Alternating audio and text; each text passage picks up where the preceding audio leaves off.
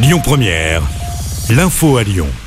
Bonjour Rémi, bonjour Jam et bonjour à tous.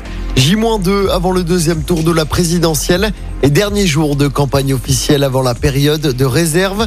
Emmanuel Macron est en déplacement dans le Lot ce vendredi. Marine Le Pen, elle reste dans les Hauts-de-France. Hier, le maire PS de Villeurbanne a apporté son soutien au président sortant. Cédric Van Stevendel veut faire barrage à l'extrême droite. Dans l'actualité locale, la piste criminelle désormais privilégiée après l'incendie qui a ravagé une partie du toit de l'école maternelle Marc Bloch. C'était euh, dimanche dans le 7e.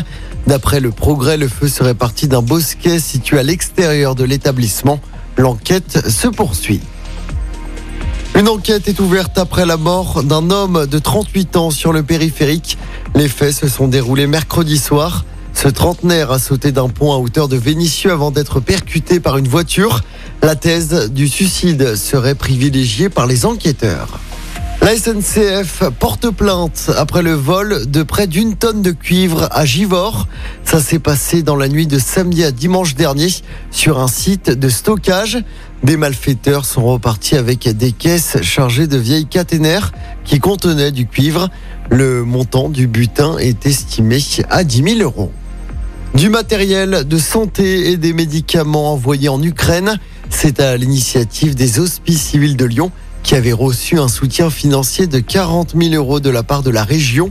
Le matériel a été envoyé vers la Pologne, puis sera distribué aux services de santé et aux hôpitaux ukrainiens. On passe au sport en football. L'OL n'a plus le droit à l'erreur en Ligue 1. Huitième du classement à 7 points d'une qualification européenne. Les Lyonnais accueillent Montpellier demain du côté du groupe Ama Stadium. Pour l'entraîneur lyonnais Peter Boss, l'espoir est toujours là. On l'écoute. Non, mais c'est clair que chaque match on perd, ça sera de plus en plus dur d'arriver là où on veut être. C'est vrai. Mais encore une fois, c'est pas fini. Mais maintenant, on a cinq matchs.